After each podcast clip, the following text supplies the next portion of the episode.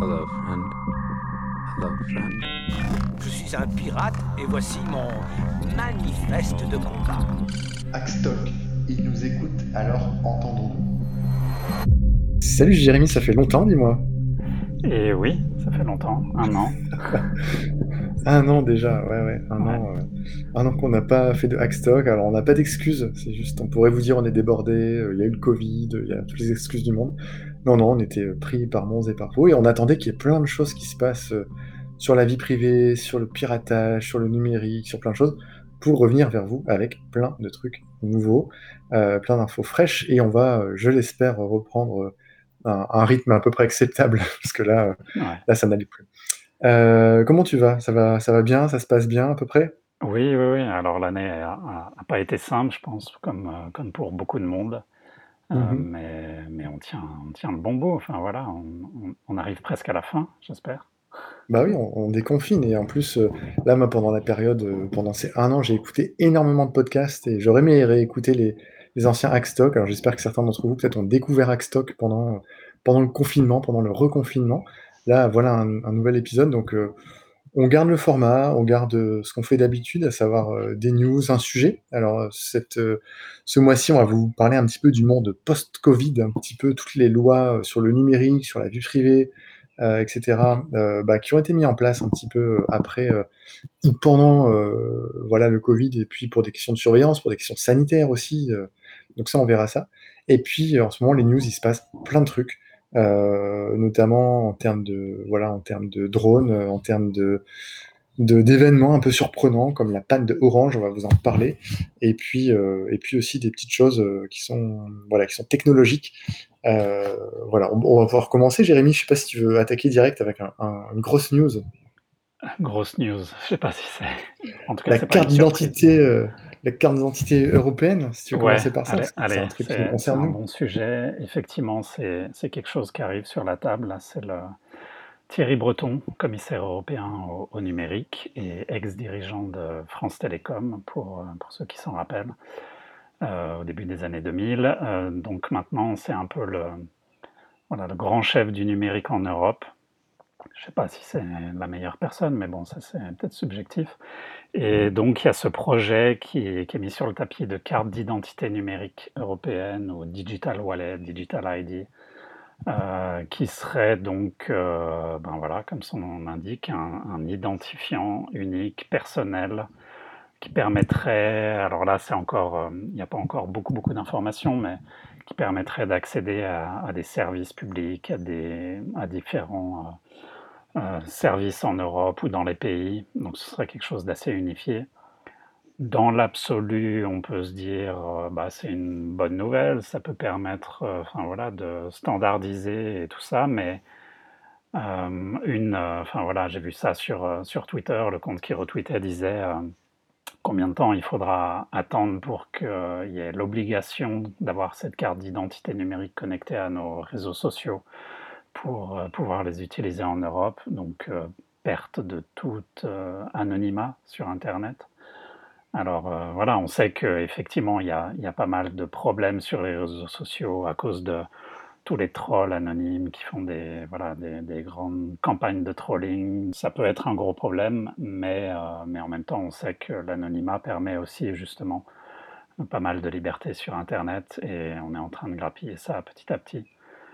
Donc on va voir, on va suivre ça de près, on va voir comment c'est fait. Euh, moi j'ai toujours peur aussi, au-delà du, du réel but de tout ça et puis des, des déviances, euh, on sait très bien que tous les grands projets publics comme ça, on l'a vu avec, euh, avec Stop Covid et compagnie, c'est toujours confié à des entreprises de merde qui implémentent ça de manière vraiment merdique. La sécurité n'est pas mise en avant, la protection de la vie privée non plus. Donc euh, j'imagine très bien ce sexe, euh, cet euh, ex-monsieur France Télécom et Orange confier ça à, à Orange, par, par exemple, tu vois, ou à des grosses boîtes IT qui, qui Mhm. coûtent des millions et qui forcément, enfin, qui, qui bossent pas toujours très très bien. Mhm. Donc voilà, on, on verra. Ça, on verra. D'ailleurs, je, moi, je suis chaud hein, pour leur faire le design de, cette carte d'identité euh, numérique. On va voir ce que ça va faire. Je plaisante un peu, mais euh, sur, ces questions-là, il y a eu en juillet 2020, et puis c'est revenu en 2021, euh, la volonté de donner un, un accès en France aux sites pornographiques, mais un accès, on va dire, exclusivement pour les personnes adultes, majeures, qui donc scanneraient leur carte d'identité, etc. Et ça, c'est une, une, marotte qui revient régulièrement avec la volonté de dire, bah, en fait, il ne faut pas que les enfants tombent sur du porno, et ça, on est d'accord. et donc, pour ça, il faut qu'il y ait un identifiant unique pour que les Français puissent se connecter, fassent une demande euh, avec leur carte d'identité ou un identifiant, etc. Euh, et en fait, si demain euh, ça se passe pour les sites pornographiques, évidemment ça pourra se passer sur d'autres sites, etc. etc. Mmh. mais on imagine bien qu'on va pas se connecter avec France Connect ou notre identifiant des impôts pour aller voir des vidéos un peu coquines. Donc, donc ça, c'est un éternel débat. Et en plus, là, pas moins que hier, il y a le procès de la jeune, enfin des, des, gens qui ont harcelé la, la jeune Mila, qui était une étudiante dans un lycée à Villefontaine, pas très loin de Lyon, et euh, en fait, euh, qui a balancé euh, deux, trois scuds sur Internet racistes et contre, les, un, gars qui est musulman, je crois, et contre l'islam. évidemment, en retour, la vidéo a été sortie de son, intimité, ça a été diffusé, elle a eu des menaces de mort, elle a dû quitter son lycée, etc., etc., etc. Évidemment, ils ont les, services de renseignement français et la police française a pu retrouver sans trop de problèmes les 13 personnes qui se retrouvent sur le banc des accusés euh, depuis hier. Le procès a été renvoyé au 21 juin d'ailleurs, euh, pour justement euh, pour, les retrouver et les mettre devant les tribunaux. Donc là-dessus, j'ai l'impression que quand il faut retrouver des personnes euh, sur les réseaux sociaux, il n'y a pas trop de soucis.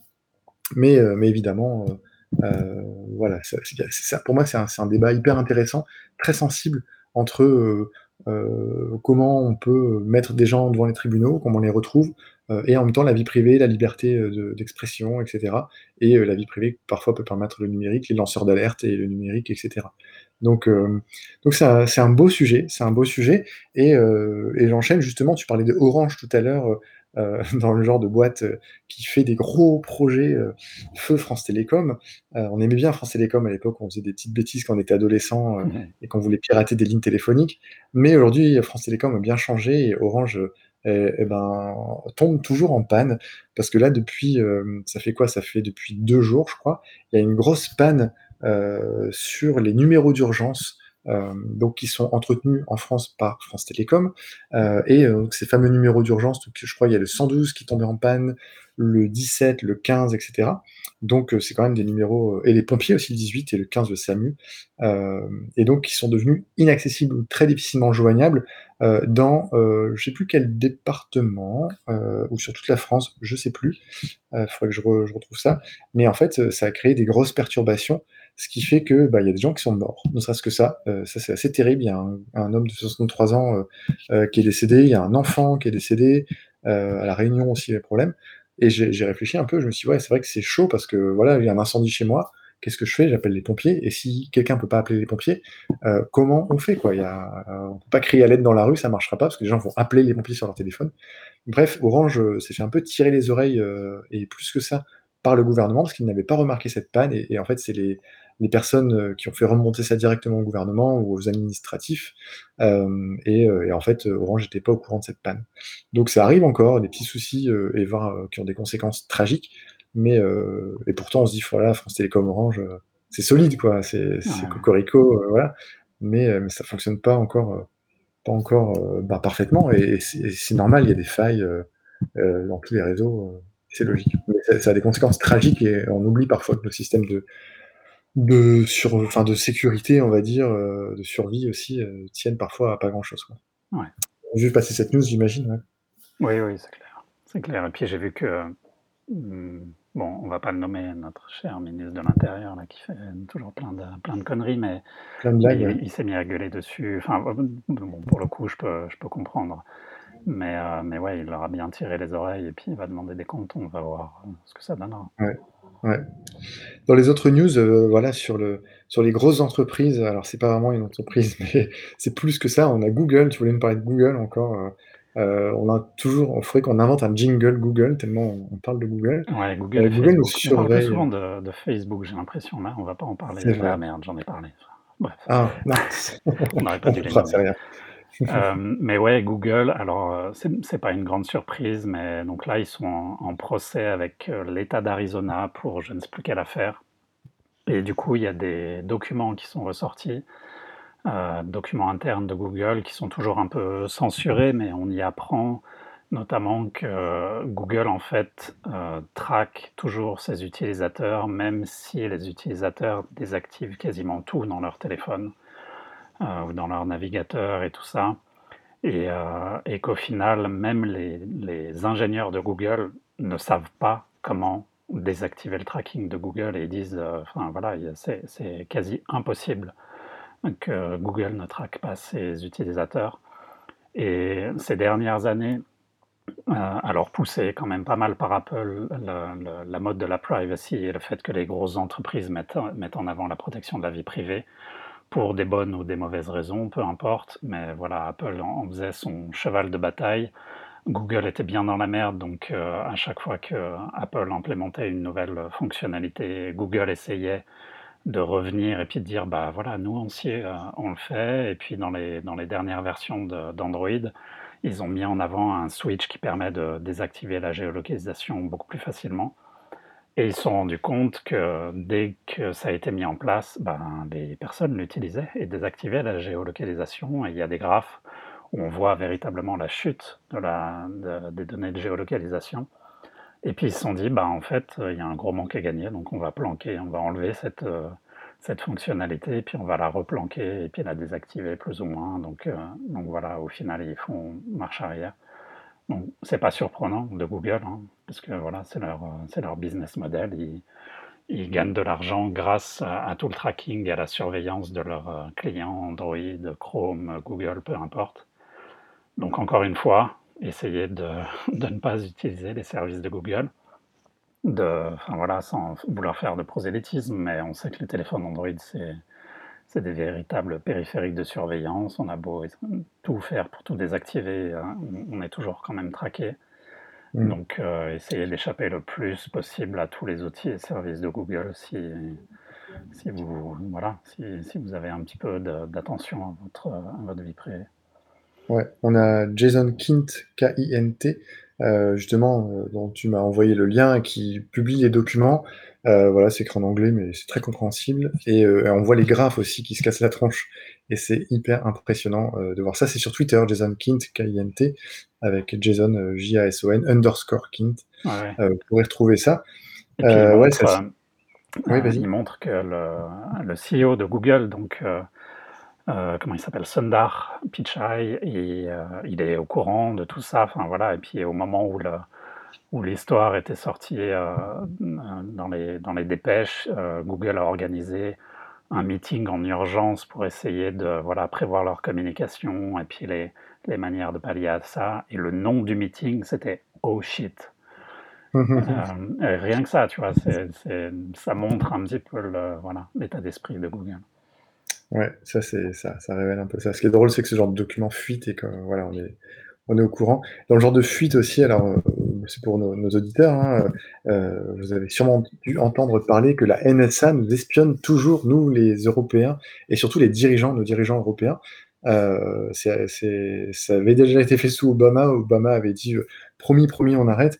Évidemment, là, il y a une enquête de la télévision euh, publique euh, danoise qui a euh, présenté que l'agence de renseignement américaine, donc la NSA, euh, a détourné les systèmes de surveillance électronique du royaume euh, du Danemark pour espionner des alliés, notamment la France, l'Allemagne, parce que c'est hyper intéressant, et puis, et puis d'autres évidemment. Donc le Danemark apparemment serait complice de, de, cette, de cette volonté d'espionnage.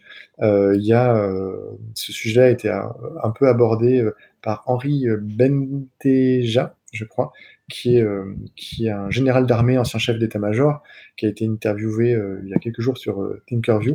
Euh, et en fait, le, ce, général d'armée disait en gros, on sait qu'on est tous espionnés les uns les autres, on s'espionne nous, et nous-mêmes, si on peut espionner, on espionne. Alors après, il y a la NSA qui espionne beaucoup plus que, que ce qu'on peut faire en France, mais quand même. Et il explique que bon, voilà, c'est de bonne guerre, plus ou moins, et qu'il vaut mieux être espionné par des alliés que par des ennemis, mais, euh, et qu'on ne parle pas de la même façon, euh, sachant qu'on est espionné.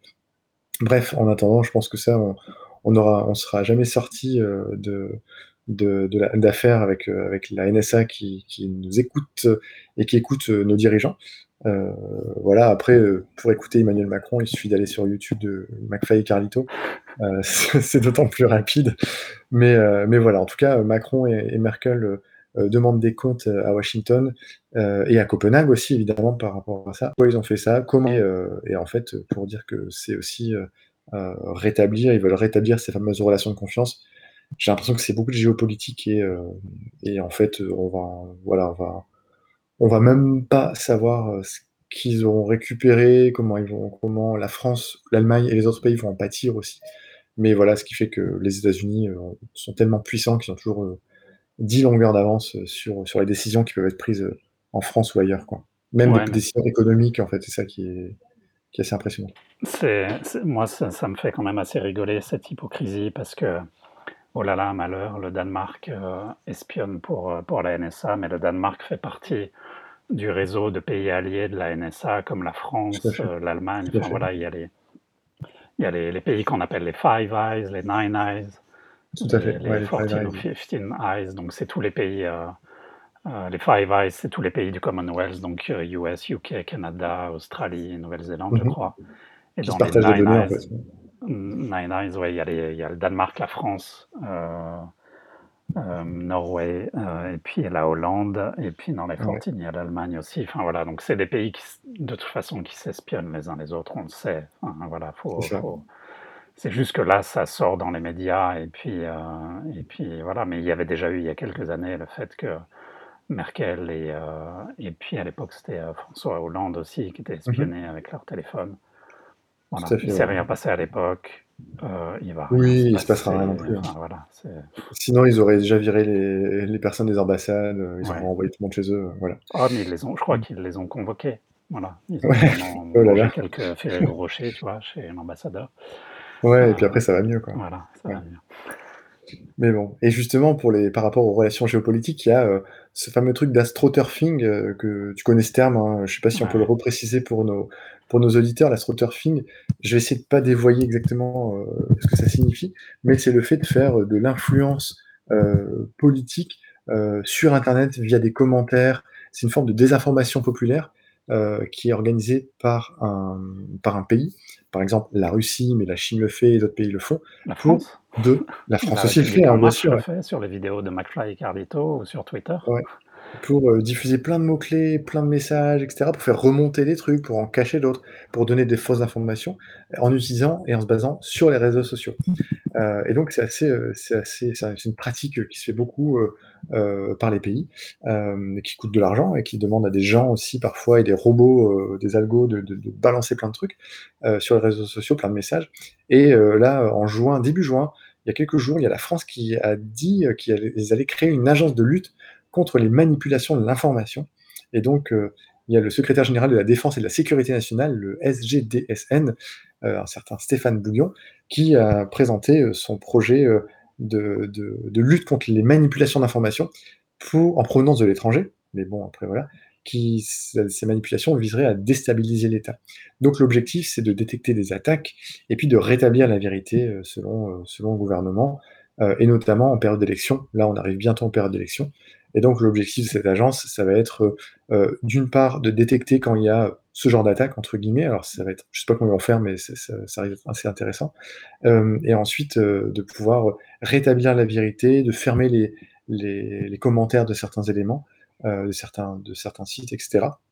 Et il y avait déjà une expérimentation qui a été faite l'année dernière, euh, qui s'appelait, alors c'est toujours très drôle, les noms, c'est la Task Force Honfleur. Donc voilà, c'est très américain, en même temps c'est très français, la Task Force, Task Force Honfleur. Euh, voilà, ils essayaient de détecter avec des, algos euh, euh, comment les, espèces de bruits de fond qui venaient de la Turquie euh, pour, par rapport à l'assassinat de Samuel Paty. Il y avait une espèce de campagne anti-française sur les réseaux sociaux, et donc ils avaient essayé de faire, de, boucher tous ces messages qui arrivaient. Bref, c'est en termes d'implication numérique, c'est assez intéressant de voir que l'État se lance là-dedans aussi. En tout cas, ça veut dire qu'ils en ont pris conscience. Euh, ça veut pas dire que ça fonctionnera, mais voilà, c'est un truc à suivre. Je suis assez curieux de voir comment ils vont, comment ils vont se débrouiller pour faire ça. Alors je pense qu'il y a un, un réel besoin, parce que justement cette dernière année, on a pu voir avec la pandémie, le coronavirus et tout, les, les énormes campagnes de désinformation, de trolling, de tout ça sur euh, tous les conspirationnistes et qui disaient que le coronavirus était créé par Bill Gates et les démocrates satanistes pédophiles pour nous implanter la, la 5G ou je ne sais quelle autre connerie avec les vaccins. Et, euh, et, on sait pertinemment que tout ça. Alors il y a forcément des gros débiles français, américains ou autres qui y croient et qui propagent ça sur leur petit Facebook. Mais euh, tout ça vient de campagnes de désinformation et de déstabilisation de la Chine, de la Russie. Donc, euh, donc voilà, on sait qu'il y a des États derrière. Après, voilà, je ne sais pas quels moyens ils vont pouvoir mettre en œuvre pour euh, lutter contre ça. Parce que, enfin voilà, la Russie a quand même un bon background, la Chine aussi, et des moyens technologiques. Euh, il n'y a pas que ces pays, hein. il y a aussi des pays des Balkans et autres qui ont, pas mal œuvré déjà pour la période de Trump en 2016 ou autre. Et puis, bah, il n'y a, pas, a pas que, hein. il y a des pays occidentaux aussi qui, qui, font ce genre de choses. Et puis comme on l'a dit, voilà, en France, on, le sait, on a les preuves que le gouvernement, alors directement ou pas, mais En Marche ou autre, fait des campagnes de, de désinformation par des bots, encore récemment avec euh, la, première vidéo de McFly et Carlito, euh, et puis, euh, puis encore récemment avec, avec d'autres informations. Là tu le vois tout simplement, il suffit que tu copies-colles un, un, contenu d'un tweet, puis tu te rends compte qu'il y a 25 personnes différentes avec des profils différents qui ont tweeté exactement la même chose. Donc, donc voilà, on verra ce que ça donne. Peut-être que justement cette carte d'identité numérique permettra plus difficilement de se créer des comptes euh, de bots. Euh, mais non, j'ai pas d'espoir. Ça va être compliqué Internet dans les années à venir si, on, veut, communiquer. Heureusement, il n'y a pas que Internet, il y a le, monde tangible aussi avec toutes ces merveilles euh, de numérique. Et, là, moi, je voulais vous parler aussi des, bah, des drones. voilà, il y, a, eu des petites nouvelles là, sur ces derniers jours sur les drones. en avril, il y a la police de Sharjah, donc j'ai regardé où c'était parce que je ne connaissais pas. Sharjah, c'est une ville des Émirats Arabes Unis qui a implanté un système de reconnaissance faciale euh, sur, les, sur, leur, sur ces drones en fait, en temps réel. Donc c'est hyper intéressant parce que justement, euh, on a des drones utilisés par la police. Là-dessus, on met des caméras euh, qui reconnaissent le visage des gens et on peut. L'objectif, c'est d'arrêter bah, des, gens. voilà, Émirats Arabes Unis, c'est pas non plus, pas non plus la, démocratie totalement, on, s'en rappelle bien. Euh, et, donc voilà, l'objectif, c'était au départ de capturer les gens qui, euh, on va dire, euh, ne respectaient pas les protocoles sanitaires du Covid, et donc de les attraper comme ça. Et puis aussi, l'objectif à plus long terme, c'est tout ce qui est infraction code de la route, etc. et puis après, scènes de crime, euh, chercher des personnes disparues, etc. Donc c'est assez, assez fou parce que la, fiction devient de plus en plus réalité. Nous, on a eu le Conseil d'État qui a, qui a rejeté euh, la décision du gouvernement qui avait été prise de mettre, d'utiliser des drones par la police pour surveiller euh, les villes. Euh, ça a été accepté puis ça a été rejeté. Euh, mais en attendant, parmi les drones aussi, il y a une nouvelle, il y a une news qui est passée le début juin aussi, pareil, j'ai vu ça. c'est un rapport des Nations Unies euh, qui a été publié en mars dernier, il y a des attaques de drones sans aucune intervention humaine qui ont été euh, vues en Libye. Et donc, on ne sait pas encore si ça a fait des morts ou pas, mais apparemment, euh, bah, il y a des drones qui seraient automatiquement dirigés vers, voilà, vers, des soldats, donc les soldats du maréchal Haftar, qui est en gros l'armée nationale de Libye, qui, était en, qui battait en retraite, et ils ont été pris en chasse par des drones euh, qui avançaient de façon autonome et de façon très efficace, parce que justement ils sont autonomes, ils ne sont pas pilotés, euh, et qui disposaient d'armes létales. Donc euh, voilà, c'est hyper effrayant, c'est un peu fou, j'ai pas vu de vidéo, je serais très curieux, et en même temps c'est un peu glauque de, de, voir comment ça fonctionne, mais très curieux de voir comment ça fonctionne. et en fait, ça m'étonne pas que ça puisse exister, parce qu'avec une caméra infrarouge, de la reconnaissance de mouvement, etc., et puis et puis en fait des armes sur, sur des drones. Des armes sur les drones, ça existe déjà. Donc, euh, donc voilà. Euh, c'est évidemment contre le droit euh, international, la Convention de Genève, etc., parce qu'il faut pouvoir identifier un, ennemi d'un allié ou d'une personne voilà, neutre dans le droit international. C'est comme ça que ça marche, on fait la guerre, il y a des règles quand même. Et en fait, là, un drone ne pourrait pas faire la différence. Et donc, on ne peut pas prendre un robot pour tuer quelqu'un. Donc voilà, donc ça existe apparemment, heu, c'est les Nations Unies qui ont publié ça, donc on peut se dire que c'est plus ou moins fiable, et on va voir ce que ça donne, mais mais voilà, on n'arrête pas le progrès, technologique et dans les derniers trucs de progrès technologique, j'ai vu, pareil, c'est l'Europe qui est en train de tester en Grèce, hein, un canon à son. Ça existait déjà aux États-Unis, j'avais déjà vu ça, pour, est utilisé aussi par des drones, mais pas seulement, sur des gros camions et les drones servent, surtout à surveiller les frontières, mais qui viennent guider ces ces gros camions, heu, qui sont des canons à son pour, assourdir les réfugiés et les repousser avec des sons ultra aigus. Donc on n'arrête pas la créativité, technologique, on va dire. Ouais. Voilà, Jérém, je sais pas si tu as d'autres sujets? Sinon, je peux enchaîner si tu veux. Ouais, non, mais on peut enchaîner, je pense. Voilà et donc pour enchaîner, bah, il y a le justement sur une dernière news et comme ça, ça ça introduit ce sujet-là, heu, il y a Olivier Tesquet qu'on avait reçu, hein, si je dis pas de bêtises dans notre, dans notre, heu, je sais plus quel combienième épisode, je sais pas si tu te souviens ou pas? 7 ou 8, heu, je 7 sais 7 ou plus, 8, ouais. 8 sur Palantir, ouais. Ouais et qui nous avait bien aiguillés et éclairés aussi sur ce sujet. C'est un journaliste, heu, auteur de plusieurs ouvrages et son dernier bouquin, c'est ça s'appelle «État d'urgence technologique ou comment l'économie de la surveillance tire parti de la pandémie». Donc c'est un un bouquin qui est sorti aux éditions Parallèles, enfin Premier Parallèle, pardon, une maison d'édition indépendante et heu et voilà, c'est sorti, heu, sorti il y a quelques, voilà, quelques mois maintenant. Heu, j'ai pas lu ça encore, j'aimerais bien le lire prochainement et voilà, ça, en fait, ça aborde la question qui est assez forte aujourd'hui, en France notamment, hein, dans d'autres pays, mais nous on va parler de la France, c'est ce qu'on appelle la stratégie du choc. Donc c'est Naomi Klein, hein, qui a bien théorisé ça dans son dans un de ses livres qui porte le même nom.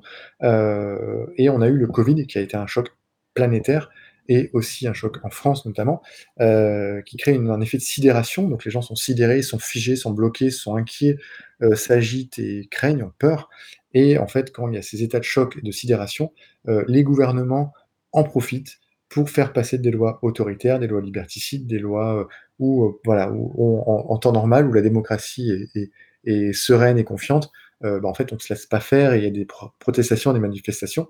Heu, là, heu, en fait, bah, il y a eu cette fameuse stratégie du choc qui a été employée par le gouvernement français par rapport à la crise du covid et dans plein de domaines, évidemment, on va pas tous les citer, mais notamment dans un domaine qui me touche, qui est le numérique et la vie privée et on voulait justement vous parler de ce sujet-là. J'ai pris soin un petit peu de retracer depuis octobre 2019 jusqu'à, juin 2021 les quelques échelons, alors pas tous, il y en a beaucoup, mais de ce qui s'est passé sur, heu, ben, heu, la surveillance numérique, sur, heu, le recoupement de fichiers et cetera. Donc je peux vous raconter un petit peu tout ça, et puis aussi vous parler de Stop Covid, et de ce fameux passeport sanitaire qui est en train de rentrer dans, l'application, Stop Covid, qui est maintenant devenue l'application Tous Anti-Covid. Donc si es OK Jérémy, bah, je peux commencer, à parler un petit peu de de ces dernières évolutions. Donc en fait, heu, on a eu, heu heu, Stop Covid donc qui a été lancé, heu, peu de temps après l'a l'arrivée du Covid, donc aujourd'hui l'application s'appelle Tous Anti-Covid, qui a été lancée donc il y a à peu près à peu à peu près 1 an, voilà. Ouais.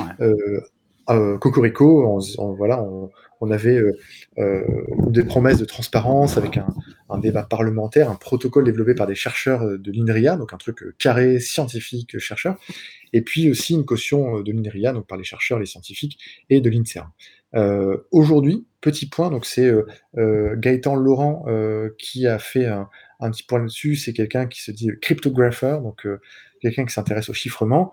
Heu, il a voilà, heu, il fait un petit constat, heu, 1 an après. En gros, sur l'efficacité, on n'a vraiment aucune information gouvernementale concrète. Il y a eu des simulations, des modélisations et cetera, mais bah, l'architecture centralisée de Tous Anti-Covid aurait pu, permettre à la France d'évaluer, tout le traçage Bluetooth. Hélas, ça n'a pas été fait, donc en tout cas, nous, citoyens, on n'est pas forcément au courant d'informations concrètes. Évidemment, les critères de l'application de départ que vous avez téléchargée il y a peut-être 1 an ont évolué, les critères de temps, de distance et cetera, hem, heu, la pertinence des alertes et cetera et puis, heu et puis ça a évolué. On a eu la CNIL qui a mis son nez un petit peu dedans, parfois un petit peu, en retard. On a eu les attestations de déplacement qui se sont rajoutées, le passeport sanitaire qui se rajoute maintenant, l'affichage de QR code dans les lieux publics pour avoir accès, à certains lieux publics pour prouver qu'on est bien vacciné ou qu'on a un certificat médical, etc., etc. Donc on a des, données personnelles. Euh, Stop Covid, à l'origine, devait disparaître six mois après la fin d'état d'urgence.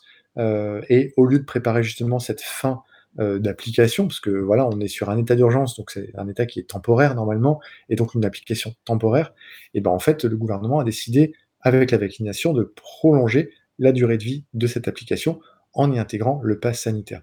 Donc tout à coup, on a euh, une application qui était au départ anonyme, on intègre dans cette application des données, nominatives, à savoir euh, ben, vos, identifiants de, de santé si vous avez été vacciné ou pas. Donc ça, ce sont des données de santé privées et très précieuses. Euh, après, sur la transparence, bah, voilà, il manque voilà, notamment le nombre d'utilisateurs. Aujourd'hui, Santé Gouv publie uniquement le nombre de téléchargements, ce qui est très différent que le nombre d'utilisateurs actifs. Hein. Vous avez beau avoir téléchargé l'application et peut-être l'avoir supprimé. moi, perso, je l'ai jamais téléchargé. Je crois que Jérémy, tu l'avais téléchargé, je sais plus. Oui, au tout début, je l'avais téléchargé pour tester, voir, voir comment ça marchait.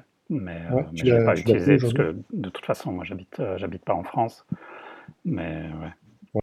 On peut rappeler que tu es aux, îles Caïmans, c'est ça, hein, pour la défiscalisation. Je en Suisse. En euh, et donc, justement, il y avait euh, euh, le, justement un décret Stop Covid qui prévoyait un rapport sur le fonctionnement de l'application qui devait sortir au plus tard le 30 janvier. Évidemment, ça a été modifié, c'est jamais sorti sur le fonctionnement de l'application. Donc, on ne sait pas exactement comment ça fonctionne. C'est un peu boîte noire. le code source du côté serveur, donc là où la donnée elle est traitée euh, dans les serveurs du gouvernement, ça n'a pas été rendu public, donc on ne sait pas exactement les rouages qui sont à l'intérieur de la machine. Et puis euh, la version finale du protocole CLEA, donc qui est le protocole de traçage par QR code, pareil, ça n'a pas encore été rendu public. Euh, il y a eu des tests en labo et en grandeur nature, mais apparemment, il n'y a eu aucun résultat qui a été publié. Bref, tout ça pour vous dire que cette application, euh, qui en apparence donne des infos, devait être anonyme, respecter notre vie privée, etc., eh ben, en fait, elle, est, elle devient de plus en plus complétée par d'autres éléments, comme ce fameux passeport sanitaire, et, et en fait, raconte de plus en plus, on va dire, notre, intègre de plus en plus des éléments de, vie privée. Donc, bref, c'est, et puis surtout va, va, rester, en fait, cette application qui, au départ, devait être temporaire. Euh, moi qui prône le plus possible pour du numérique euh, temporaire, pour pas que voilà, nos données soient conservées euh, des mois, des mois, voire des années dans des bases de données qui pourraient être recoupées plus tard, c'est pas, pas terrible. Sur le deuxième point, justement, il y a le passeport sanitaire dont on parle beaucoup. il y a eu beaucoup d'articles sur le sujet. le passeport sanitaire, le fonctionnement est assez simple. Le fait de dire on va avoir un document numérique. Alors pourquoi numérique, pourquoi pas papier, euh, voilà, euh, pour présenter un code QR pour préciser qu'on est bien vacciné et qui nous servirait donc à être à voyager, euh, à aller donc dans d'autres pays, à pouvoir traverser certaines régions quand il y a des, cas de Covid, pouvoir aussi avoir, on va dire, accès à des lieux publics qui seraient à partir d'une certaine jauge, un certain euh, une quantité de personnes, genre 1000 ou 2000 ou 3000 personnes, ça dépend du type de lieu, etc. Euh, aujourd'hui, il n'y a aucune obligation pour avoir euh, l'application Tous Anti-Covid et ce passeport sanitaire, mais aujourd'hui, on le voit qu'en fait, ça va être mis en place, mais si demain on vous dit que ça n'est pas obligatoire, mais si vous voulez rentrer dans tel ou tel endroit, si vous voulez accéder à tel ou tel événement, tel ou tel centre commercial, tel ou tel voyage, il vous faut ce passeport sanitaire en effet, euh, bah, en fait, vous allez être contraint de l'avoir. Par exemple, pour votre travail, si vous êtes obligé d'aller euh, à l'étranger ou de franchir une frontière pour X raison ou euh, d'aller dans tel endroit, est-ce que vous quittez votre job parce que votre patron va vous dire, bah, en fait, vous devez y aller, donc il vous faut un passeport sanitaire de toute façon ou alors est-ce que vous le faites quand même, etc. Il y a ce fameux effet cliqué dont on entend parler parfois, qui est, vous savez, quand vous avez une crémaillère, un cric, euh, on entend clac, clac, clac, c'est les petits rouages qui font que ça peut avancer, mais que ça recule jamais en fait, que la petite machine du cliquet ne peut jamais aller en arrière. Et bien c'est un petit peu ce qui va se produire et ce qui est en train de se produire avec ce solutionnisme technologique qui fait que euh, ben, ce passeport sanitaire, on va lui rejeter des fonctionnalités, euh, des petits trucs qui sont parfois pratiques et qui vont justement rajouter dans une application qui au départ n'était pas conçue pour ça, des informations de santé, des informations privées, etc. Donc c'est une vraie question de dire voilà, il euh, faut que les gens soient vaccinés, euh, pour qu'ils soient vaccinés, il faut qu'ils puissent ensuite prouver qu'ils sont vaccinés. Euh, et donc, comment on fait bah, voilà, tous les gens ont soi-disant un smartphone ou alors une version papier, et donc on pourra utiliser ce passeport sanitaire. C'est extrêmement compliqué.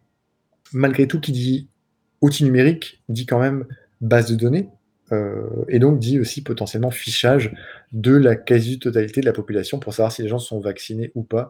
En plus, l'objectif du gouvernement, c'est de centraliser. Et justement, par rapport à la, centralisation des données, il y a euh, un reportage avec Élise Lucet euh, sur Cache Investigation qui est sorti il n'y a pas très longtemps, qui parlait de, de nos, données personnelles des Français, euh, Doctissimo et toutes les applications euh, sur, les, données de santé, etc.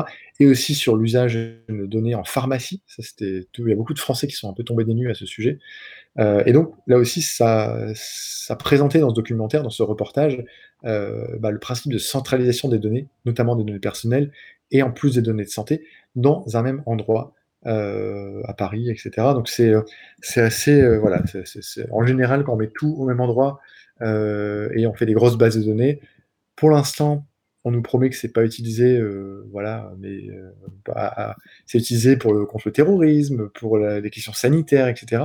Mais qui sait, demain sera peut-être utilisé pour des questions économiques, pour des questions de répartition de la population sur le territoire, pour des questions d'immigration, etc., etc. Bref, je sais pas ce que t'en penses, Jérémy. Après, je reviendrai sur la chronologie un petit peu de, parce que nous, ça fait quasiment un an qu'on n'a pas fait de Hackstock, c'est pour ça que je voulais remonter un petit peu le fil de l'histoire. Mais déjà sur cette question d'application tous anti-Covid et de passeport sanitaire, est-ce que ce que t'en penses, si c'est une bonne chose, si c'est un truc compliqué, si ça devrait jamais exister, s'il faudrait le faire autrement? Euh, bah, L'application euh, Stop Covid à l'époque, tous anti-Covid, on en avait parlé il y a un an, je pense que c'était l'épisode qu'on a fait sur le coronavirus, donc l'avant-dernier. Mhm. Euh, donc on avait déjà dit que la manière dont avait été lancé et tout, c'était de la merde. Déjà, ça a beau être fait par euh, l'INRIA et tout ça, qu'on respecte, mais en tout cas, ils, faisaient un protocole maison qui allait pas avec les frameworks d'Apple et Google, donc on savait que ça allait pas marcher, parce que même de toute façon, les frameworks d'Apple et Google, ça a été prouvé que ça marchait pas, que c'était pas précis, qu'il y avait tellement de faux positifs ou faux négatifs. Donc mmh. voilà, déjà à la base, l'application et le, traçage de, de contacts ne marche pas. Voilà, on, le sait. Après, comme tu en as parlé, le fait euh, que tu, profites d'une crise euh, pour implémenter plein de choses, on l'a vécu tellement de fois les, dernières années après les attentats de Charlie Hebdo, du Bataclan, avec toutes les lois antiterroristes. Alors oui, dans l'absolu, il peut y avoir une bonne idée à la base, mais on sait très bien que les lois antiterroristes, elles ont surtout servi à, arrêter des activistes écologiques, par exemple, ou, voilà, ou des mhm. gens de, l'extrême gauche. Donc c'est toujours de toute façon euh, euh, mal utilisé. Et puis là, voilà, le passeport sanitaire, à vrai dire, je ne sais pas trop quoi en penser parce que je pense que comme beaucoup de gens, on en a marre de tout ça, on a envie de sortir, on a envie d'aller euh, se faire un concert, de voir nos amis, et je pense qu'on a tous souffert et, malheureusement, je pense que voilà, on est tous prêts à accepter des choses qui, euh, voilà, où on sait pertinemment que, que, ça risque de nous poser problème euh, un petit peu plus tard. Donc voilà, je on va pas forcément lancer le débat sur la vaccination ou pas. Euh, mmh ça, c'est encore une autre chose. Mais on sait qu'il y aura de toute façon des, dérives de tout ça. Et voilà, et tu as parlé de cache investigation, c'est un bon exemple. Euh, mhm. C'est pas forcément la centralisation. Alors oui, la centralisation, c'est un problème, mais c'est le fait de confier cette centralisation et puis de confier des accès à des acteurs privés, comme dans Cache Investigation, c'est une grosse boîte de marketing de, données de santé qui est dirigée mhm. par un gros connard qui est interviewé dans, dans Cache Investigation. Et, euh, et, voilà, et ça prouve que leur, leur, leur but, c'est véritablement de pomper un maximum de données, de faire des analyses marketing avec ça, et puis de revendre ça à, qui bon leur semble. Quoi. Puis ce mec a été euh, a, démissionné de son poste pour être euh, missionné par l'État pour diriger la commission de réflexion autour du, de, du dossier médical numérique. Donc ça aussi, ce sera un, un autre truc euh, bien, bien hardcore et qui sera bien dangereux dans les, dans les années à venir. Donc voilà, c'est le fait qu'on confie ça à des, des, acteurs privés dont on sait pertinemment que c'est des enfoirés de, de, de, data brokers ou autres qui vont, qui vont mhm. euh, abuser de ces données. Euh, si encore, pourrait, de quoi?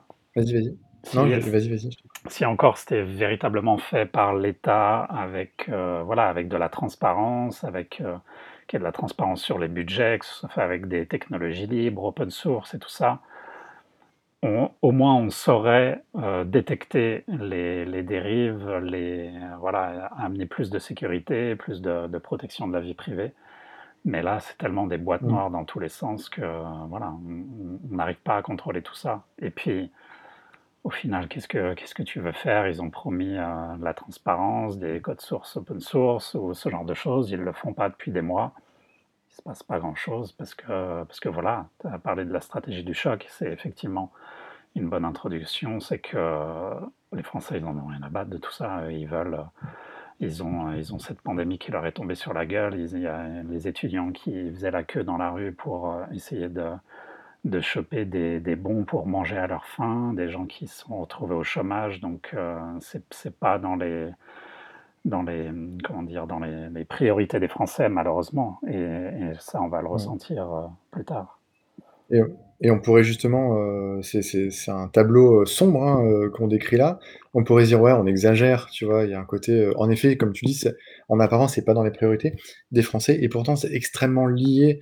euh, la, sur- la société de surveillance, la société capitaliste, l'autoritarisme et le totalitarisme gouvernemental, etc. En fait, tout ça, ça se tient par le, mélange entre le public et le privé euh, dans l'intérêt du privé, en fait, et pas forcément dans l'intérêt des citoyens et du public. Et en fait, euh, là, dans la petite chronologie que j'ai dressée euh, euh, pour justement pour pouvoir euh, euh, vous raconter un petit peu ces derniers événements, il y a toujours, toujours cette, euh, cette euh, la main mise entre le privé et le public, euh, enfin la, main liée entre le privé et le public. Et, euh, c'est assez, euh, assez conséquent. C'est Julien Noé sur Twitter justement qui a créé euh, cette, une chronologie des, dérives quotidiennes en France, euh, des dérives autoritaires, des, dérives totalitaristes. Et donc dans cette chronologie, je lui rends hommage parce qu'il a vraiment fait un super taf. J'ai récupéré des petits bouts justement sur ces questions de surveillance numérique qui souvent sont en lien avec des entreprises privées. Sous-entendu, on a des dirigeants qui ont des intérêts privés et donc qui prennent des décisions en fonction de ces intérêts privés. On commence avec le 14 octobre 2019. Cédric O, euh, voilà, qui est, qui est notre ministre euh, du, du numérique, hein, c'est ça, euh, son, son intitulé, si je dis pas de bêtises. euh, c'est le nouveau qui disait- Mounir. Ouais, c'est ça, c'est le nouveau Mounir Majoubli. Hein, qu'on salue Mounir, je sais que tu nous écoutes euh, big dans ton bain. Big up Moumou. Et, et donc, c'était Cédric O disait qu'il il faut expérimenter la reconnaissance faciale. C'est nécessaire pour que nos industriels progressent. Donc, on voit déjà le lien entre la surveillance, donc la reconnaissance faciale, et l'industrie. Donc, ça, euh, voilà, il disait ça en 2019. Ensuite, en décembre 2019, il y avait justement euh, le gouvernement qui autorisait la mise à disposition des données de voyage.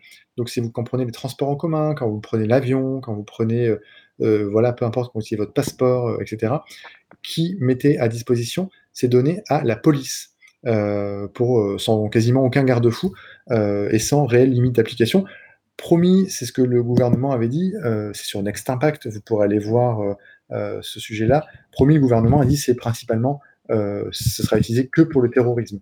Par contre, dans le texte, isolément, le texte fait que, en fait, ça peut être utilisé pour tout le monde. Donc, en fait, les déplacements, donc c'est des fa- fameux, fichiers hein, qui, sont enregistrés. bah, la police va pouvoir les fouiller dedans sans forcément avis du juge, etc. Ça, c'est fin décembre 2019.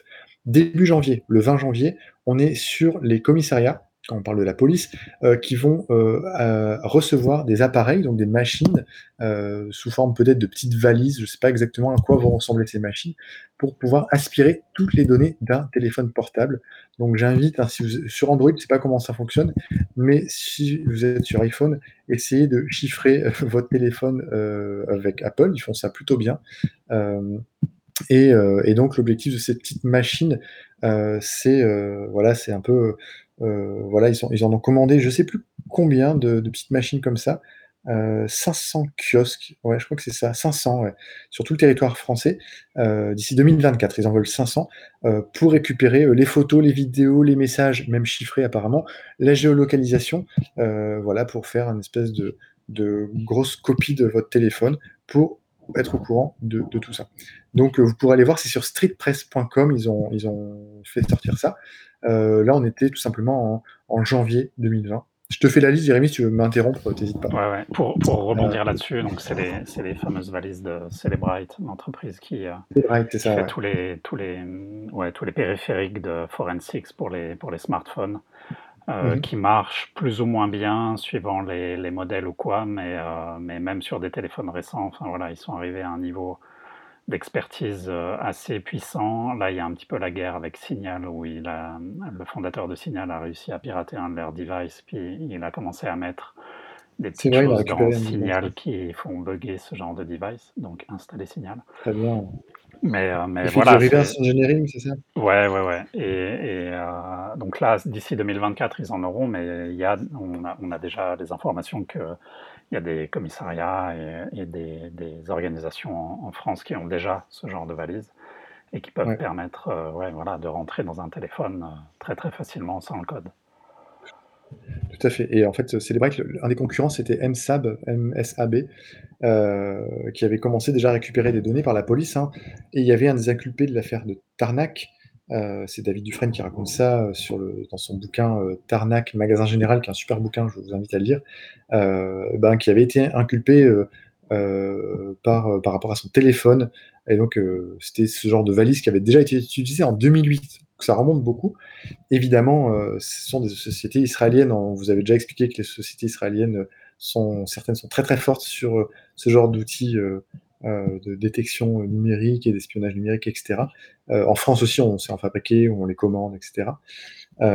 Bref, c'est voilà, c'est ce genre d'outils qui, si, ça, peut paraître gadget, mais en fait, tout à coup, ça va être hyper facile de dire donne-moi ton téléphone, peu importe si on est en garde à vue, j'en sais rien, et ça va peut-être être facile d'accès en fait euh, pour euh, là aussi euh, dévoyer la vie privée.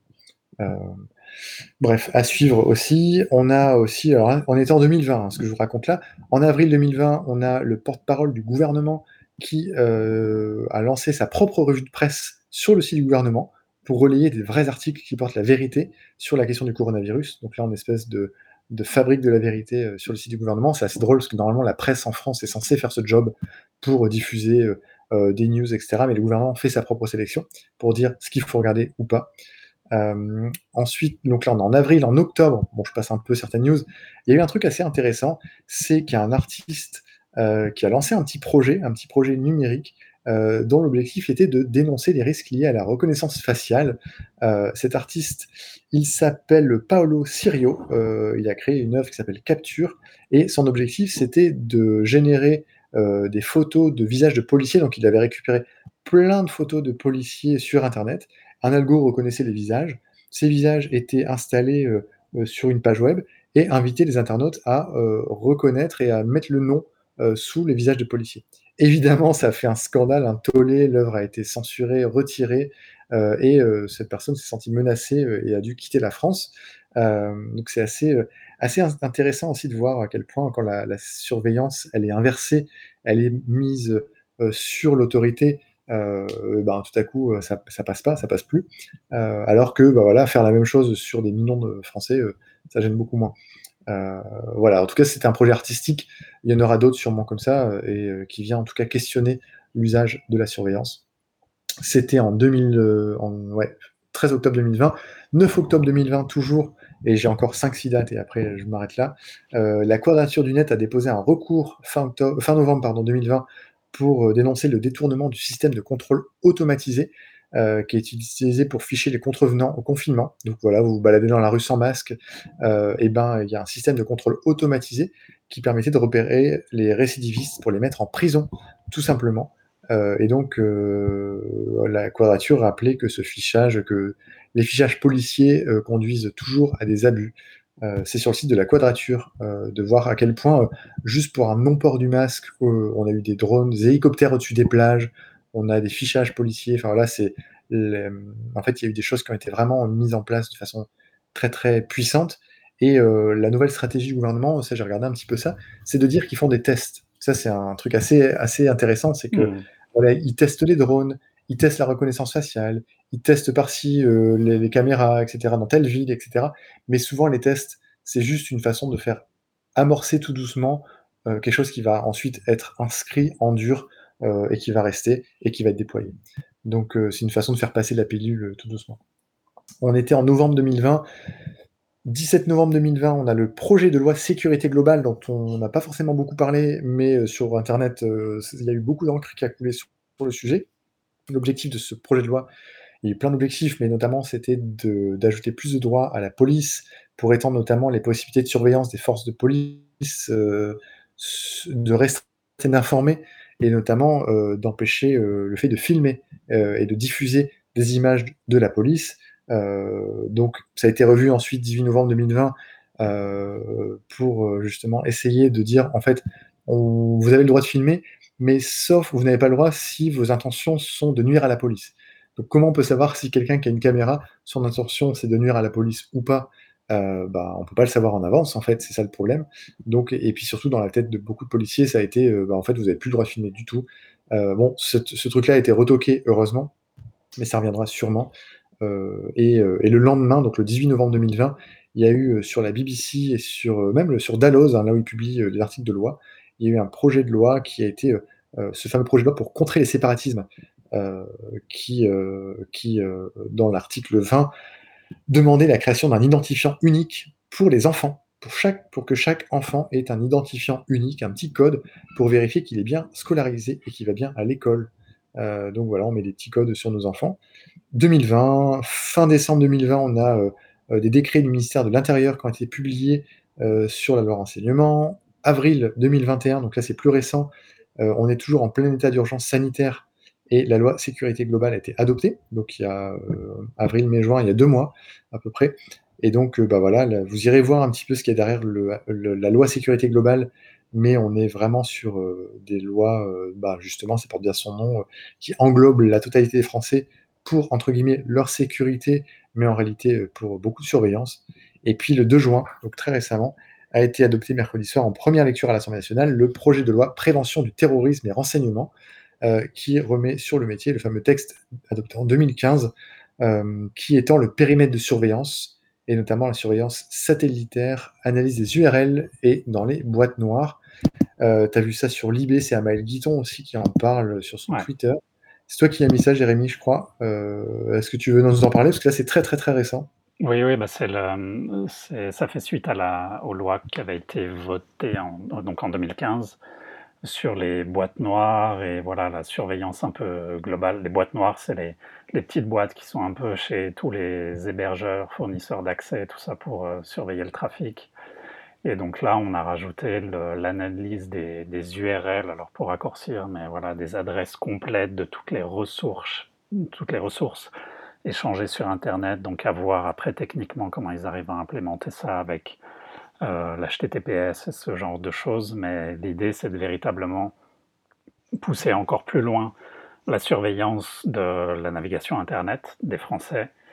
Euh, et puis rajouter à ça aussi voilà, la surveillance euh, satellitaire, comme le disait Maël sur, sur Twitter, c'est des sortes de gros IMSI catchers, euh, donc on en a déjà parlé, c'est un peu les, les boîtes de surveillance qui permettent d'intercepter le, les communications GSM. Là, ce serait sur les communications euh, satellitaires. Donc, enfin, voilà, par satellite, il y a tout qui passe. hein. Ça peut être Internet, le téléphone et tout ça.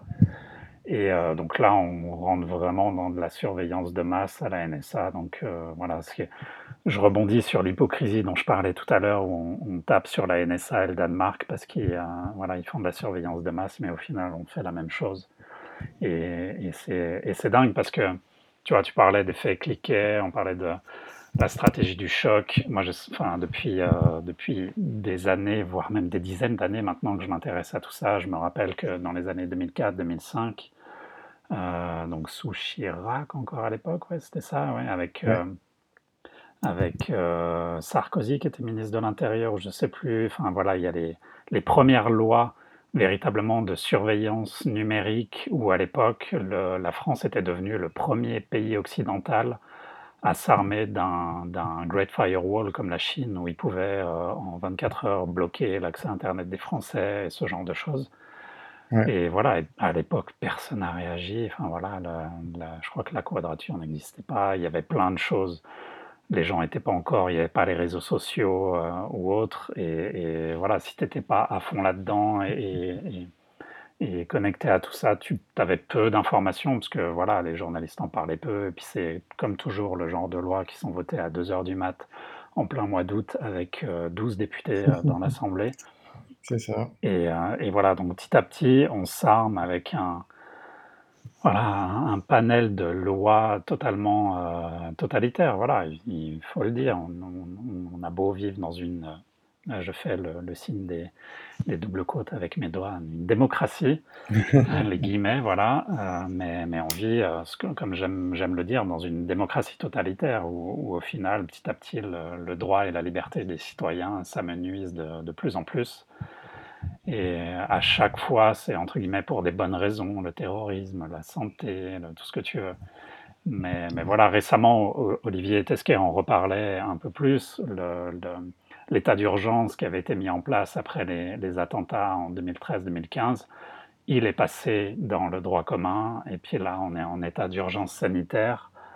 Voilà, euh, euh, ma main a coupé qu'on va faire passer certaines, certaines lois ou certains, certains États, on va dire, dans le, dans le droit commun, encore une fois. Euh, pour plusieurs questions, il y a des réflexions sur la, refonte de la Constitution aussi qui sont, qui sont sur le tapis en ce moment, sur, sur plein de lois dans ce, dans ce, dans ce domaine-là qui permettraient voilà, de, de véritablement écrire noir sur blanc la, la puissance du gouvernement par rapport au peuple. Donc, mm. euh, ouais, ça sent, ça sent pas très bon, quoi. Et ça, ouais, et ça justement, qu'est-ce qu'on peut faire? C'est extrêmement compliqué parce que, comme on le voit, là, je vous ai fait une grande liste. Jérémy en parle très bien aussi. Euh, je pense à ceux qui nous écoutent et qui ont des sueurs froides peut-être. C'est que des petits morceaux, plus des petits morceaux. Parfois, il y a des gros bouts qui passent, etc. On voit un peu la, la tendance, la direction globale que ça prend. Euh, et, euh, et, donc, ouais, lisez le bouquin de, de Tesquet, euh, c'est hyper intéressant. Là, récemment, j'ai lu le tract de Barbara Stiegler. Donc, tract, c'est Gallimard qui sort ça. c'est des petits bouquins qui coûtent 2 euros, 3 euros. Euh, ça s'appelle De la démocratie en pandémie. Barbara Stiegler, c'est une philosophe qui est passionnante. Euh, moi, c'est quelqu'un que j'admire, franchement, euh, qui est professeur à l'université de Bordeaux-Montaigne. elle travaille beaucoup avec les milieux de la santé. Donc, en fait, d'où son, ouvrage sur la démocratie en pandémie. Elle connaît très bien ça. Elle connaît très bien les, niveaux, les milieux universitaires. Euh, c'est euh, voilà, euh, tout le monde en parle. J'aime pas du tout définir les gens par leur lien de parenté, mais c'est la fille de Bernard Stiegler qui est décédé il y a pas très longtemps. elle a voilà, un propos qui lui est propre, elle a une identité qui lui est propre. lisez son, son ouvrage, c'est pas très long et, et justement elle propose aussi des pistes sur qu'est-ce qu'il faut faire, pas que sur la surveillance, mais vraiment sur l'action de la démocratie. Et, et en fait de se dire qu'il faut, il faut se documenter, il faut lire, il faut éduquer, il faut refuser, il faut protester, il faut boycotter, il faut euh, manifester, etc., etc. Euh, et, euh, et, même si toutes ces actions-là n'empêcheront pas forcément ce qu'on le voit, hein, ces lois sécuritaires, sanitaires, de surveillance, de passer, ça permet déjà de garder la tête hors de l'eau, de garder une, le fait d'être droit dans son corps et d'avoir un aplomb aussi face à tout ça, et, aussi de, ne pas baisser les bras, de garder euh, de garder du courage, de garder euh, de la solidarité. Euh, parce que pour moi, c'est voilà, si on se dit bon bah en fait c'est foutu, c'est trop tard, ma vie c'est une vitre et on peut regarder au travers, bah en fait voilà autant autant vraiment jeter l'éponge et, donner les clés de toute sa vie à tout le monde, chose qu'il faut refuser parce que justement c'est le début du totalitarisme et, de la dictature, etc. Enfin, on peut aller très très loin là-dessus, mais mais euh, évidemment, on ne reconnaîtra pas des dictatures euh, comme on en parle, euh, des dictatures du, passé, de la guerre, etc.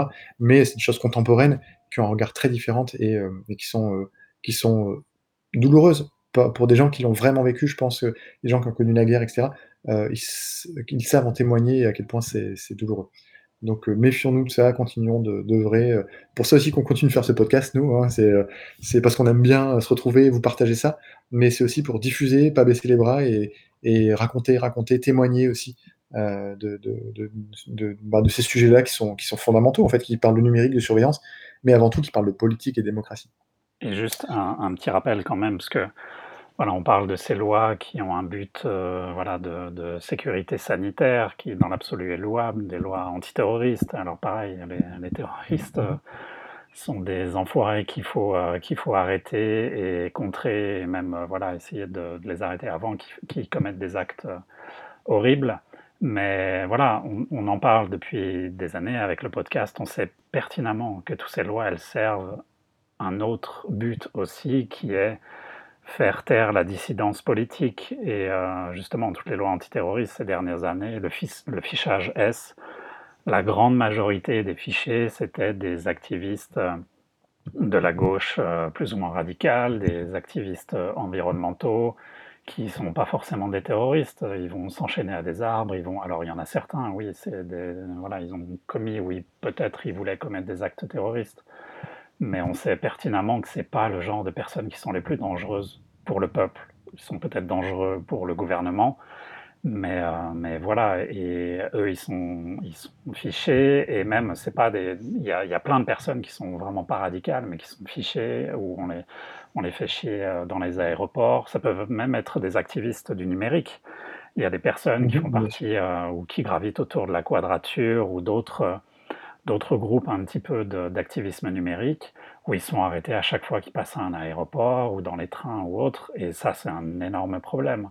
Mmh. Donc euh, donc c'est vrai que ces lois-là, il faut faire attention. Donc même si vous n'êtes pas un terroriste ou voilà un resquilleur de, du, du, Covid, du masque, peu importe, peu importe, un jour il y aura, il y aura forcément euh, une de ces lois, une de ces applications qui, qui pourra vous toucher. Même aussi, enfin voilà, on en a un petit peu parlé, mais les violences policières, tout ce qui est arrivé depuis ces dernières années en France, euh, des gens qui allaient manifester, les soignants, les pompiers qui allaient manifester et qui se faisaient tabasser. Et si on n'a plus la possibilité de, voilà, de montrer ça, d'informer le peuple sur ce qui se passe, euh, c'est un gros, gros problème pour, pour la démocratie et la liberté euh, en France. Déjà que la, la, France est tellement mal notée dans la liberté de la presse, on doit être 38e, je pense. Euh, donc voilà, pour le pays des droits de l'homme. Euh, donc voilà, c'est, je pense qu'il faut véritablement faire attention à tout ça.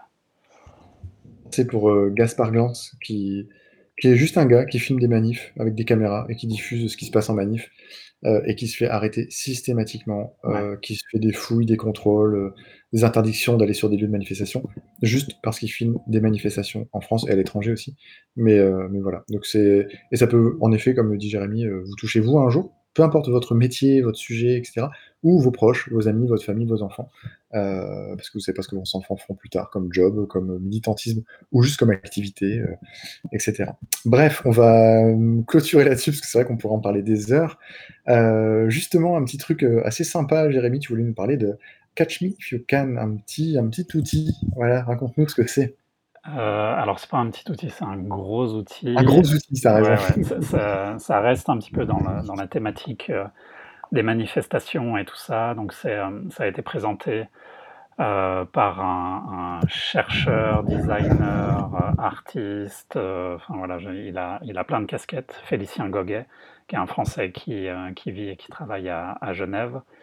donc, il a présenté ça à une conférence. Donc, ça reste assez prospectif, euh, mais son projet est assez avancé, donc je pense qu'il y, a une réelle application possible. Et en fait, c'est une sorte de, gros ballon qu'on peut balader avec soi en, manifestation. C'est un truc qui peut faire plusieurs mètres et euh, qui permet déjà, euh, en tant qu'objet, de se protéger, parce que c'est un, énorme ballon un peu en forme d'antenne que les manifestants peuvent porter un peu sur eux, qui permet de se protéger peut-être des des flashballs, des jets d'eau des forces de l'ordre, euh, et puis qui à l'intérieur a tout un système électronique avec euh, plusieurs, euh, voire plusieurs dizaines de cartes SIM téléphoniques et tout un système en fait de, réseau un petit peu à courte distance autour de cette antenne gonflable et qui en fait permet aux manifestants de connecter leur téléphone à ce réseau et à cette antenne pour échapper euh, à l'interception des forces de l'ordre, justement avec les INSI catchers. Euh, on en a déjà parlé plusieurs fois, donc c'est des, sortes de, de, Ça peut être une valise, ça peut être une voiture, enfin voilà, c'est les forces de l'ordre qui ont ça et ça va en fait simuler une, une antenne euh, cellulaire et ça va capturer tout le trafic cellulaire aux alentours et c'est utilisé de plus en plus en manifestation pour euh, contrôler, surveiller qui est là, qui parle de quoi, enfin voilà, les échanges de données qui sont faits, avoir les numéros de téléphone des, des personnes et donc identifier les personnes même si elles sont euh, masquées ou autres. Et, euh, et ce, ce- ce- cet outil, Catch Me If You Can, en fait, permet de, de simuler un IMSI catcher. Donc les gens se connectent ou leur, leur, leur euh, téléphone est intercepté par cet outil, mais dans le bon sens, et permet après de, de répercuter leur communication sur, euh, sur Internet ou autre, et permettre de ne pas être euh, capturé par un autre IMSI catcher des, des forces de l'ordre. Donc projet intéressant. Euh, je pense que ça pourrait être intéressant. Enfin voilà, j'ai pas encore contacté le monsieur, mais de peut-être de Pour l'interviewer un de ces quatre, parce qu'il a, il a pas mal de travaux de recherche autour de, de ces questions de, de- des réseaux, de l'interception GSM et tout ça. Euh, voilà, Ouais. ça pourrait être, euh, ça pourrait être cool. Mais j'ai bien aimé, euh, j'ai bien aimé le délire d'un objet physique qui euh, sert aussi bien à la sécurité physique et physiologique des gens sur le terrain et aussi à la sécurité numérique. Ouais, c'est un, un très beau projet. Où est-ce qu'on peut voir ce projet, Jérémy, si on... Euh, bah, on mettra le, le lien de toute façon sur notre site. Donc, il y a une, une vidéo YouTube où, où il explique ce projet pour la, pour la conférence avec des, des schémas et tout. C'est assez, euh, c'est assez sympa. Euh. Ou sinon, alors je sais pas si j'ai l'adresse. Je crois que le, le- le site de Félicien, c'est. je l'ai plus. Ah, mais je, je mettrai. On le partagera sur, le, sur notre site à nous, ouais, sur ouais, ouais, axtalk.net. voilà. Vous pourrez aller voir ça. Euh, et ben, hyper intéressant, ça me donne bien envie de contacter cette personne. Dans le genre de projet aussi, il y a le site du mois. Euh, J'ai vu, ça a été fait sur euh, Libé Labo par euh, Pierre Alonso et Amal Guiton, euh, qui sont deux journalistes passionnants et, engagés aussi. Ils ont lancé un site qui s'appelle Wargames, l'art de la guerre à l'ère cyber. Donc Wargames, hein, c'est un film, Jérémy et moi, qu'on aime beaucoup. Ce site-là est assez intéressant. Je vous lis rapidement le, descriptif. C'est écrit espionnage, vol de données, manipulation, voire sabotage clandestin ou revendiqué. Internet est aussi un champ de bataille. Ce cinquième milieu après la terre, la mer, l'air et l'espace, avec ses particularités, il est souvent bien difficile de savoir qui se cache derrière une attaque et même quels objectifs elle vise. Et donc, ce, site-là, euh, chaque vendredi, il y a Libé qui explore ces fameux jeux de pouvoir numériques, les rapports de force, les confrontations euh, dans le numérique. Et donc, ils ont, euh, ils nous racontent les histoires. euh, Tel Aviv euh, et le cyber-Israël, les États-Unis avec une opération euh, électrique sur justement contre la Russie. Et en fait, il y a plein, plein, plein d'histoires. L'État islamique sur la propagande en ligne. Qu'est-ce qu'on avait d'autre encore les, bah, tous les jeux de pouvoir, de cyberdéfense, de cyberattaque, et, et, les gens, et les gens qui fabriquent des cyber-armes aussi, et qui les distribuent un peu à droite à gauche. Bref, à chaque fois, il y a des informations, l'histoire qui est racontée par des journalistes, et c'est hyper bien raconté, et, euh, le site est assez propre, il est très léger. Donc je vous invite vraiment à aller voir ça si vous vous intéressez euh, à la cyberguerre, comme on dit. Euh, ça fait un peu rétro dit comme ça, cyberespace, cyberguerre. Mais bon, ils appellent encore ça comme ça euh, au, au ministère de la Défense. Et c'est fascinant parce qu'en fait, euh, il y a, euh, là, il y a peut-être une trentaine d'histoires, donc c'est euh, c'est vraiment quelque chose à, découvrir. Euh, donc on vous mettra le lien aussi, c'est sur Libération, vous cherchez euh, Chronique Wargames euh, et vous tomberez dessus. Voilà, voilà. Et puis après, on peut aussi parler d'un, dans, le- dans les contenus culturels, on va dire, de la chaîne Twitch de Davduff, euh, David Dufresne, qu'on aime beaucoup. Faudrait qu'on l'invite un jour Ouais, euh, vrai. ici. Ça pourrait être très sympa. Je l'ai eu en interview il n'y a pas longtemps. Euh, donc David, on te salue. Euh, David qui a sorti un, un film qui s'appelle Un pays qui se tient sage et qui parle justement des violences policières euh, qu'il y a en France. Et récemment, il a sorti une chaîne Twitch euh, sur twitch.tv slash davduf, D-A-V-D-U-F, euh, et ça s'appelle Au Poste. Et donc, Au Poste, qu'est-ce que c'est? Ça parle de liberté publique, de liberté fondamentale, de police, de sous-surveillance et de sursurveillance, on va dire. Euh, et donc, euh, chaque semaine, il propose justement, euh, chaque lundi et chaque jeudi, pardon, deux fois par semaine, il propose justement d'interviewer des gens, de parler bah, des questions de guerre civile, de nucléaire, de surveillance spéciale police, justice, etc. Et c'est assez fascinant. Il y a des replays, donc vous pouvez aussi les revoir. Et, et donc, il couvre aussi des manifestations. Euh, par exemple, il a couvert la manifestation de la police devant l'Assemblée nationale. Euh, donc euh, voilà, ça s'appelle Au Poste. Et vous pouvez le suivre aussi sur Twitter. Moi, j'aime beaucoup. Il a un super Ouais. avatar avec un background et tout. Il y a des éléments graphiques qui sont très très jolis. J'aimerais bien savoir qui est-ce qui a fait ça. Mais quel flatteur, Jérémy. Oui, j'ai eu, j'ai eu l'honneur de, de travailler avec David justement sur, sur, sur son identité visuelle. J'ai pas fini encore, il y a plein de petits trucs qui sont anciens qu'on est en train de remplacer au fur et à mesure. Mais ce fameux logo au poste avec un œil euh, de surveillance dans le haut du mot poste, euh, plus les, les petites couleurs, les petits univers, les drones et tout ça, euh, bah, c'est moi qui m'en occupe et, et je suis très content de le faire. Voilà, c'est très agréable. Espèce de ville flatteur. Raconte-nous ton, ton morceau de musique de la fin. Allez, on termine là-dessus. Euh, je suis, je suis désolé, peut-être qu'on entend dans le micro, là, on entend, il commence à pleuvoir, je suis juste sous un Velux, donc euh, désolé Oh. pour nos auditeurs si, euh, s'ils entendent des petits Non, bruits. euh, donc voilà. Artisanal, c'est parfait. Euh, ouais, voilà. Euh, morceau de musique de fin, euh, on va faire un truc un peu, enfin voilà, on, on- on met souvent des musiques euh, un peu électroniques, euh, techno et tout ça. Et donc là, ça va être un morceau de Fotech, qui est euh, un DJ britannique. Euh, le morceau, je ne sais pas de quand il date a, a priori, mais donc s'appelle Full Spectrum Dominance. Euh, si vous cherchez ça sur YouTube, il y a, alors je, je pense pas que ce soit sa, sa vraie vidéo à lui, mais il y a, il y a quelqu'un qui a mis cette, euh, cette musique assez, euh, assez dynamique, assez rythmée, avec des images de Ghost in the Shell et des animés dans le genre. Enfin voilà, donc c'est Les images très- cyberpunk un peu, qui Ouais, c'est- Ouais. c'est très cyberpunk. Et euh, j'adore le titre aussi, euh, Full, Spec- Full Spectrum Dominance, qui nous, nous rappelle le titre Full Spectrum Résistance, qui est un super, euh, super bouquin que, que je vous conseille sur l'activisme et justement la, la résistance et l'organisation. Et donc voilà, on va écouter ça, Fotech, Full Spectrum Dominance. Et merci à toutes et à tous de nous avoir écoutés et d'avoir été au rendez-vous. On se retrouve euh, dans pas longtemps, allez, dans moins d'un an.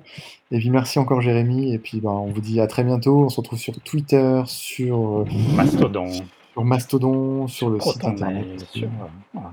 partout. N'hésitez pas à nous contacter, c'est des news, des infos, des projets, des sujets, des films, des documentaires, des livres, pour qu'on puisse en parler également. Voilà. Ouais. Et d'ailleurs, je passe, je passe un- quand même un, un remerciement à toutes les personnes qui, depuis un an, nous ont envoyé des tweets, des, des tweets sur Mastodon, des emails ou sur Instagram pour nous dire que, justement, t'en parlais au tout début, il y a des gens qui sont mis à écouter le podcast pendant le, le confinement et tout ça, des gens qui ont découvert ça, donc ça fait toujours plaisir.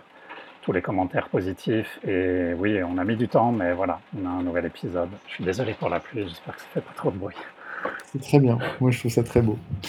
On vous dit à très bientôt. Merci. Jérémy. C'était un plaisir. Merci à À toi. la prochaine. Ciao. Ciao.